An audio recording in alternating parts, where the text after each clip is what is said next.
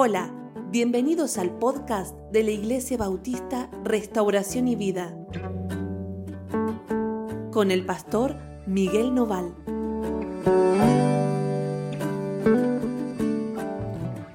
Bueno, ¿cómo están? Dios los bendiga muchísimo. Estamos juntos otra vez para compartir nuestro devocional. Y hoy estamos comenzando un nuevo mes y un nuevo tema. Sí, estamos entrando en el último mes del año, el mes de diciembre, y vamos a terminar este año hablando de este, este tema que va a guiarnos a través de varios capítulos de la escritura de diferentes libros con, con la idea de esperando su venida. Si estamos esperando que el Señor regrese. Y cuando pensamos en, en ese tiempo, ese tiempo final, ese tiempo donde todas las cosas culminan y terminan, incluso donde se completan muchas cosas, que tiene que ver con lo que hablamos el mes pasado, ¿no es cierto? El mes pasado hablamos de la salvación de Dios. Bueno, esa salvación que Dios nos ha regalado va a salir a relucir en este tiempo final, donde el Señor venga y, como dice la Escritura, separe a las ovejas de los cabritos. Y el Señor tome a los suyos y venga a condenar a los enemigos, a los impíos. Y de esto hemos hablado, ¿no es cierto? ¿Quiénes son los del Señor? ¿Quiénes no son los del Señor? Y cómo eh, la salvación que Dios nos ha regalado nos ha hecho parte de su pueblo. Está bien, no vamos a volver a hablar de lo mismo. Si quieren, ustedes pueden volver a escuchar todos los audios que estuvimos eh, tratando este mes de noviembre y, todos los devocionales y ahí pueden tener una claridad sobre la salvación, ¿no? Si es que no la tienen, alguno de ustedes ha estado y, y ha atesorado esos pasajes bíblicos que nos ayudan tanto. Y hoy, bueno, comenzando este tema, vamos a tomar un pasaje que es, ya te digo, un poco difícil, un poco diferente, porque nosotros veníamos en una lectura como la de Romanos, que es una carta de, un pastor a la iglesia. En cambio, esto es una palabra profética, una palabra que el profeta Isaías va a traer al pueblo del Señor, al pueblo de Judá. Y es una palabra que tiene que ver con esos últimos tiempos, pero la, manera de, de escribir y la manera de narrar lo que pasa es diferente a la de Romanos. Así que yo te pido que prestes atención, que te vayas acostumbrando a la manera que tiene Isaías de escribir y que miremos de a poco cómo em, Isaías va a hacernos mirar este último tiempo desde una mirada particular y es qué va a pasar en la tierra en esos últimos tiempos. ¿Qué va a pasar con la gente esos últimos tiempos? Vieron que nosotros cada vez que vemos que se acercan enfermedades no pandémicas como esta en la que estamos, cuando vemos que hay guerras, cuando vemos que las cosas van mal, cuando vemos que los malos parece que aumentan por todos lados, decimos estamos en los últimos tiempos. Es como decir, bueno, ya cuánto tiempo más vamos a seguir así. Ya debe, debe ser que el Señor está por venir, porque las cosas no van bien, van mal, ¿no es cierto? Porque eh, lo que antes esperábamos que no llegue ya llegó y, las cosas en vez de, ¿no? de tener perspectivas de mejorar, parece que tienen perspectivas de empeorar. Y entonces uno dice, bueno, estamos en los últimos tiempos. Pero acá Isaías nos va a hablar de esos tiempos finales donde el Señor va a traer su juicio sobre la tierra. Y entonces vamos a mirar como dice el capítulo 24, capítulo 24 del libro de Isaías, ¿eh? y, vamos a tratar de entender hoy, esta mañana, juntos. Así que si puedes acompañarnos en la lectura. Dice, he aquí que Jehová vacía la tierra y la desnuda y trastorna su faz y hace esparcir a sus moradores. Y sucederá así como al pueblo, también al sacerdote, como el siervo hacía su amo, como a la criada a su ama, como al que compra al que vende, como al que presta al que toma prestado, como al que da logro, así como el que lo recibe, la tierra será enteramente vaciada y completamente saqueada porque Jehová ha pronunciado esta palabra. Bueno, no es, es terrible lo que dice, ¿no es cierto? Y es un, panorama bastante desolador. Y lo que dice básicamente estos primeros tres versículos es que en este tiempo no hay nadie que tenga un privilegio por encima del otro. Todos van a recibir el mismo pago del Señor. Y esto dice el versículo 3, que Jehová lo ha pronunciado, lo ha decretado. La tierra va a sufrir a causa de su propia siembra. Y en esto todos vamos a estar incluidos. Y cuando digo todos, estoy hablando de sea quien sea la persona. Los políticos, los, los, que, los empresarios, los empleados, los desempleados, los buenos y los malos. Todos están puestos en la misma bolsa y cuando el Señor venga a juzgar la tierra, no va a ser acepción de personas. Como el Señor no hace excepción de personas para amar, tampoco lo va a hacer para juzgar. Está bien, ¿no? Y solo un tipo de persona se va a salvar. Y son aquellos que han recibido la salvación que Cristo ganó en la cruz. No hay otro tipo de persona. No importa cuál sea el rango, no importa cuál sea la profesión, no importa cuál sea la ideología, no importa cuál sea la religión. Todos van a caer bajo el mismo juicio.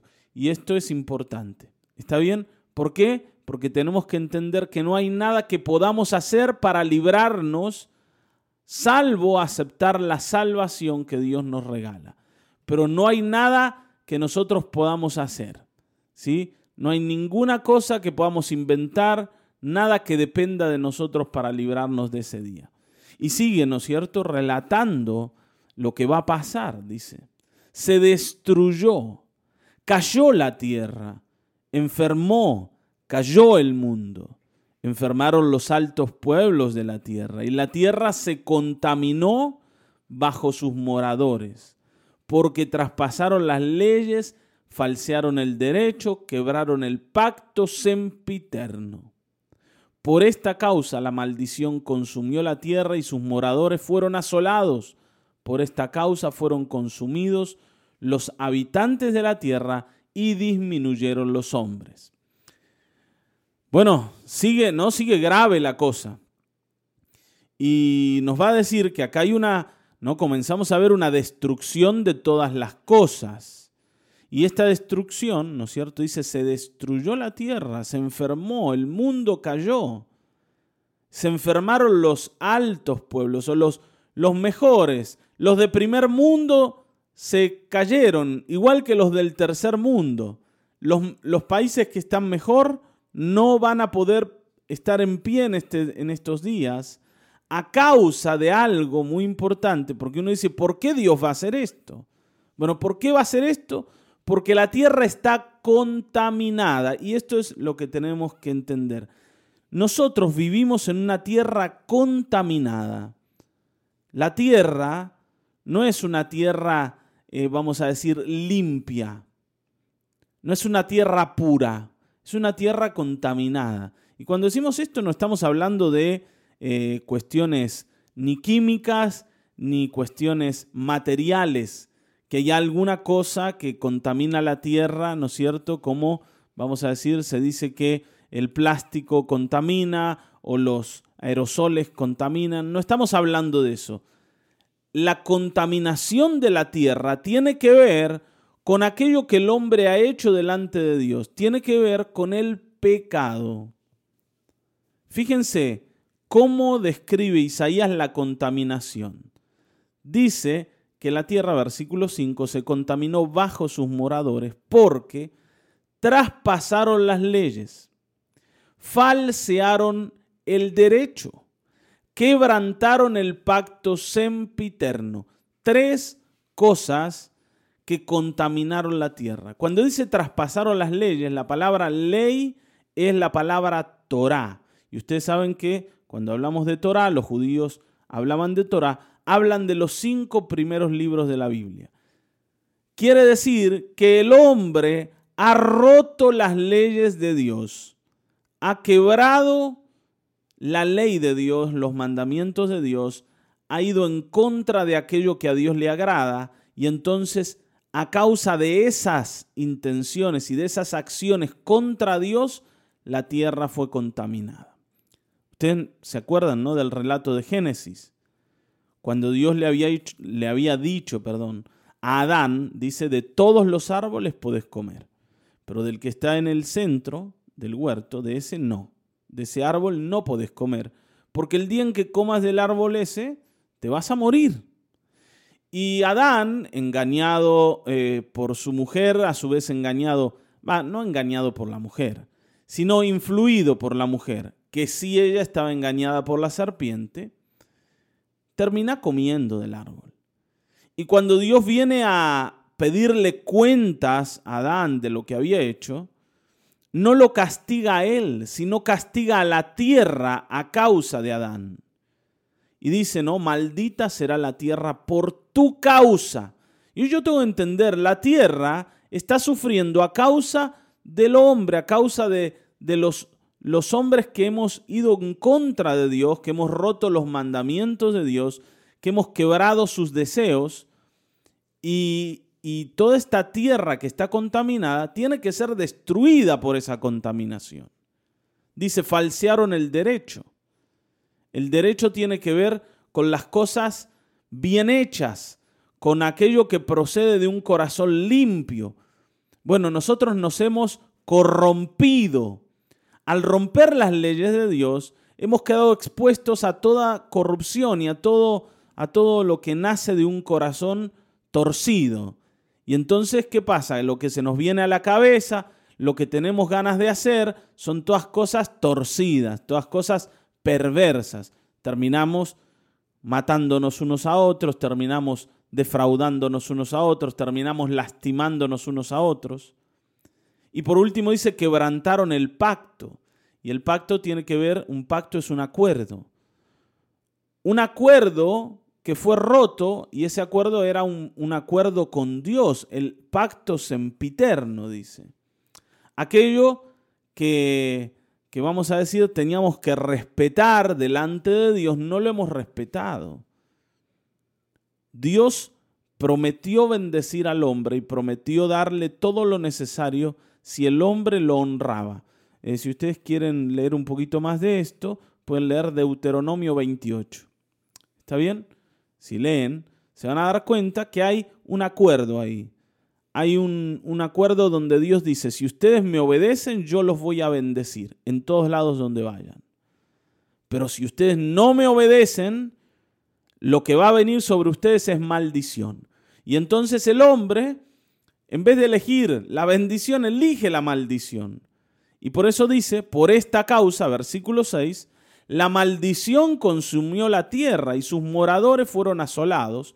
Por esta causa fueron consumidos los habitantes de la tierra y disminuyeron los hombres.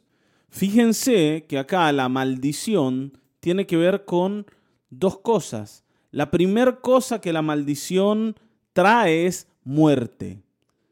La maldición en nosotros va a guiarnos hacia la muerte, en definitiva, como, como con un, ¿no? el efecto final de la maldición.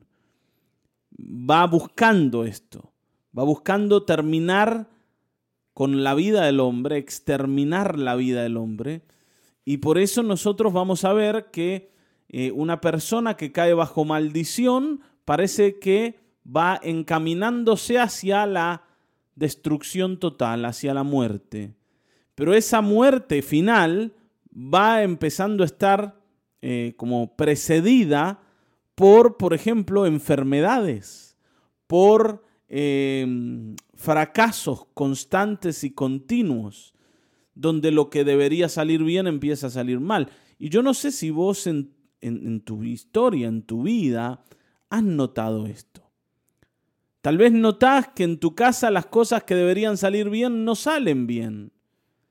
Que las cosas que deberían funcionar no funcionan, incluso cuando deseamos que funcionen, cuando trabajamos por eso. Y uno dice, no sé por qué me va mal, no sé por qué no puedo despegar de mi vida el fracaso, no sé por qué no puedo despegar el enojo y, el enojo termina trayendo división familiar y, y esto no solo me pasó a mí, le pasa a mi familia, le pasó a mis padres, le pasa a mis hermanos, me pasa a mí también y, y, tengo miedo de que le pase a mis hijos. O alguno tal vez ya ve que le pasa a los hijos y entonces dice, ¿por qué? ¿Por qué? Bueno, es por esto. Eso se llama maldición. Y la maldición va a persistir en tu vida hasta que te lleve a la muerte. ¿Por qué? Porque el pecado está delante de Dios, porque la tierra se vuelve nuestra enemiga, nos comienza a producir cardos y espinos. ¿Se acuerdan que el Señor le decía a Adán, cuando labres la tierra, no te volverá a dar su fuerza.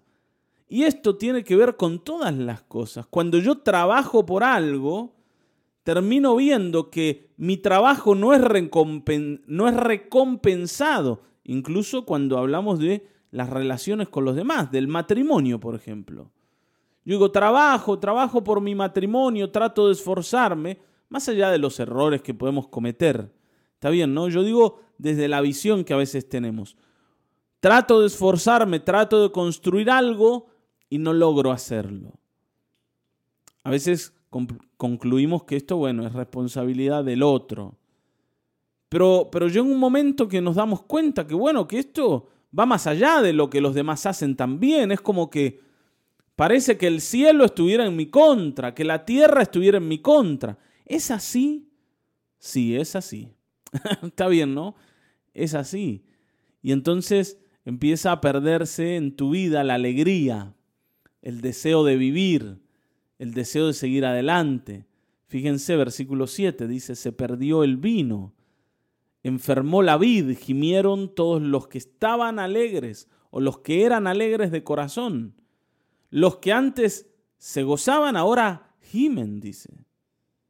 La alegría la paz, el pasarla bien, eh, empieza a escasear, se empieza a terminar y cada vez estamos más tristes, cada vez más preocupados, cada vez estamos pasando la peor y uno dice, ¿por qué?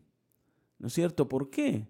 Dice, cesó el regocijo de los panderos, se acabó el estruendo de los que se alegraban, cesó la alegría del arpa, Cesó todo esto que nosotros hacíamos, las fiestas.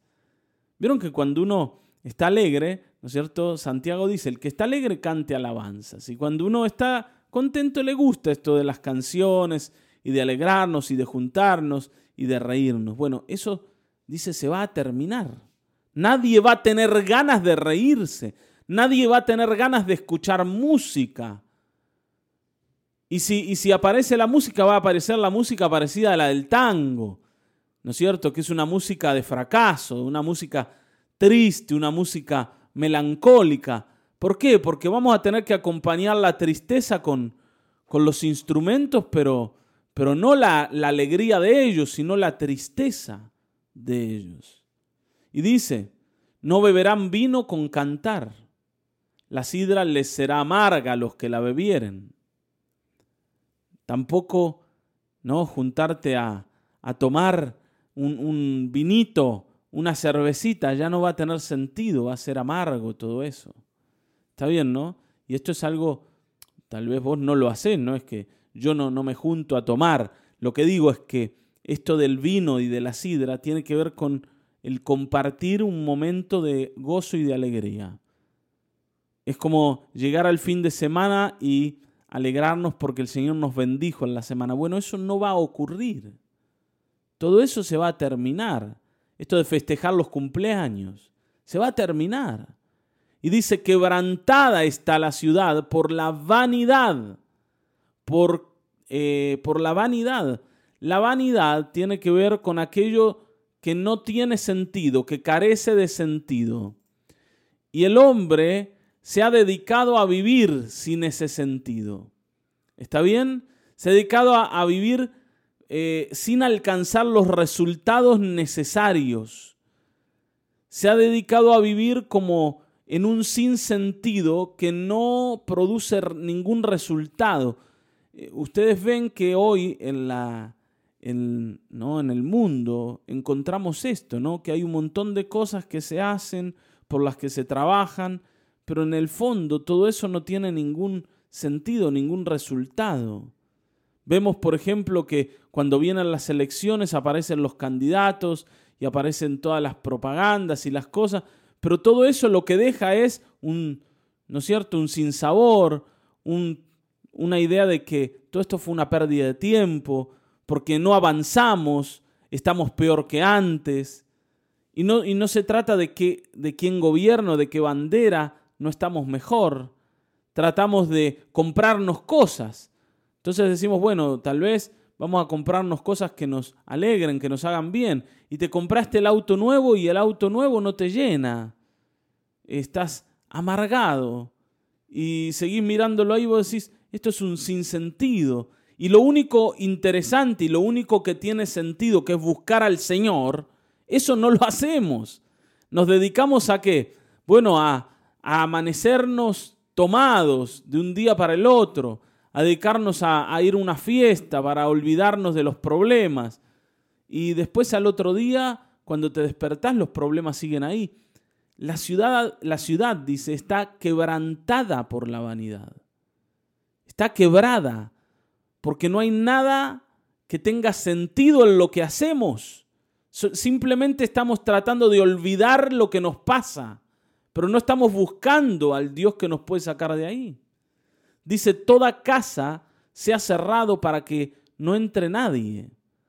Hay clamores por falta de vino en las calles. Todo gozo se oscureció. Se desterró la alegría de la tierra. Es tremendo lo que dice. Es como vivir en un continuo funeral. La ciudad quedó desolada y con ruina fue derribada la puerta, porque así será en medio de la tierra, en medio de los pueblos, como olivo sacudido, como rebuscos después de la vendimia.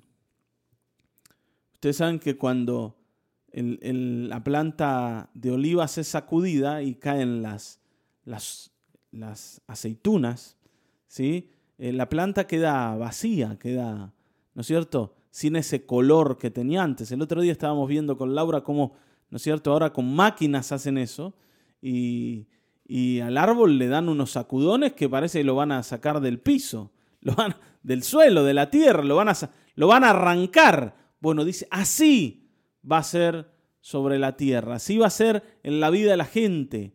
Va a venir un sacudón tan grande que no va a quedar ganas de nada.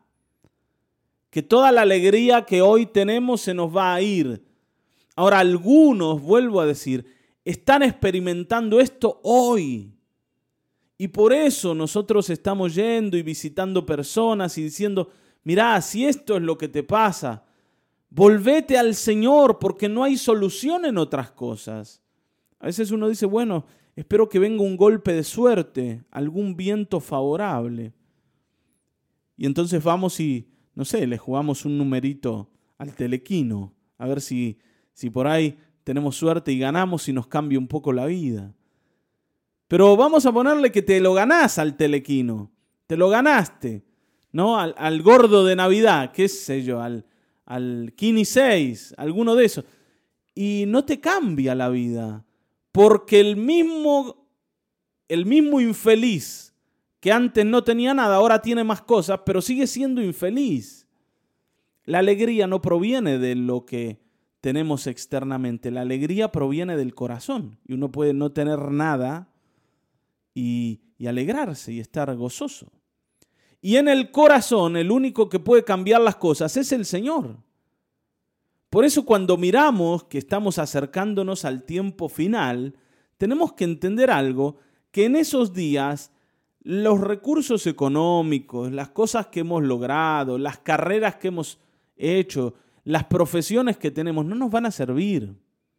Lo único que nos va a servir es la riqueza que tengamos en el corazón frente al que va a venir a gobernar. Porque alguno dice, no, porque yo he desarrollado ¿no? una vida espiritual y he buscado eh, mi, ¿no es cierto?, mi centro y estoy ¿no? en una vida, eh, no sé, de meditación. Y, y, todo eso no te va a servir cuando se siente en el trono el Señor Jesucristo y diga, a ver, vos vení para acá, ¿sí? Ahora me vas a decir qué hiciste con tu meditación. A ver si te cambió el corazón o no te cambió el corazón. Ahora me vas a traer tu ídolo y lo vas a poner delante mío y vamos a ver quién es el Señor de verdad. Y entonces vos vas a decir, bueno, pero yo confié. Sí, pero no confiaste en la persona correcta. Y entonces, ¿qué vamos a hacer frente al juez de toda la tierra? Ahora dice que como, recién decíamos, ¿no? Que como un olivo cuando es sacudido y pierde sus sus olivas, sus aceitunitas, algunas de ellas quedan como prendidas, ¿sí? son como eh, algunas resistentes que con el sacudón no se caen. Y dice que esos rebuscos, después de la vendimia, fíjense, dice, esos alzarán su voz y cantarán gozoso por la grandeza de Jehová. Desde el mar darán voces. Glorificad por esto a Jehová en los valles, en las orillas del mar. Sea nombrado el Dios de Israel. De lo postrero de la tierra oímos cánticos que dicen, gloria al justo. Esos que queden en pie, después de toda esta bataola, después de todo este, ¿no es cierto?, esta destrucción, van a cantar del Señor y van a decir, gloria sea dada al justo al Dios de Israel. Él es santo, Él es perfecto. Y desde todos lados van a haber pequeñas voces, por supuesto como un remanente menor, pero van a estar ahí aquellos que reconozcan al Señor. ¿Está bien? Ahora, a pesar de eso, de que haya algunos que reconocen al Señor, el profeta, ¿sí? Y, aclaro algo acá que Laura me, recordaba, es que esta manera de escribir del profeta como poéticamente sobre algo tan terrible, tenía que ver con que él era un escritor dedicado, un escritor profesional. Y entonces está contando lo que va a pasar de una manera poética. Por eso también es raro de leer, ¿sí? Y, parece que, que, tiene una gracia la, la, manera de escribir, pero eh, esa gracia que tiene la manera de escribir no la tiene lo que dice. Lo que dice es terrible. Y entonces leemos algo terrible dicho graciosamente, ¿no? Cuando digo graciosamente, digo eh, elegantemente, con belleza en su escritura. Pero lo que dice es terrible. Ahora, volvemos a la idea del pasaje. A pesar de que haya muchos alegrándose, todavía en la tierra va a prevalecer la destrucción. Y entonces el profeta dice, mi desdicha, mi desdicha, ay de mí. Prevaricadores han prevaricado y han prevaricado con prevaricación de desleales. La idea de prevaricar, ¿sí? Tiene eh, la idea de eh, hacer las cosas mal a propósito. incluso incitar al pecado. Y entonces el profeta dice, ojo, Todavía los pecadores están sobre la tierra, todavía los malos no se han extinguido. Aunque vino todo este como este juicio de Dios, eso no cambia a la gente y esto es algo importante cuando nosotros oímos que a veces la prédica del evangelio es una prédica de miedo. Digo, mira, y esto lo hacen los padres con los chicos a veces. Mira que si haces esto Dios te va a castigar.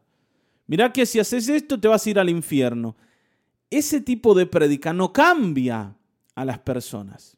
¿Está bien, no? Y el juicio del fin, toda esta muestra de ira de Dios, no va a hacer que la gente cambie. Tampoco es lo que Dios espera.